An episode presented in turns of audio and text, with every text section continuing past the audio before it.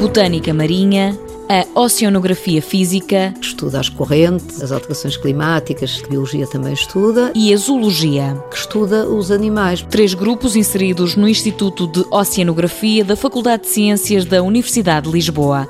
Maria José Costa é a diretora. Para dar um exemplo, estudando desde os dinoflagelados, que é faz as marés vermelhas e que fazem com que muitas vezes aqueles bivalvos, que nós não possamos comer as amêijoas e as conquilhas estão interditas à pesca, porquê? Porque eles alimentam-se dessas algas microscópicas, desses dinoflagelados, que por vezes são tóxicos e nós, ao ingerirmos esses bivalvos, podemos ter uh, problemas graves de saúde. São vários projetos a decorrer neste instituto que também apoia várias empresas e a própria sociedade. Fazemos o acompanhamento da zona da Expo já apoiados atualmente pela Câmara Municipal de Lisboa e nós temos vindo a verificar as modificações para melhor que tem havido naquela zona. Os esgotos da Câmara da Almada também temos vindo a seguir. Temos estudado também o impacto ambiental do Parque de Ondas. Fomos nós que estudámos o impacto da parte da biologia da Ponte Vasco da Gama.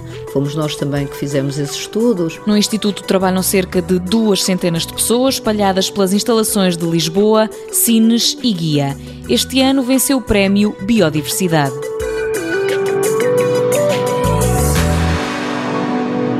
Mundo Novo, um programa do Concurso Nacional de Inovação BSTSF.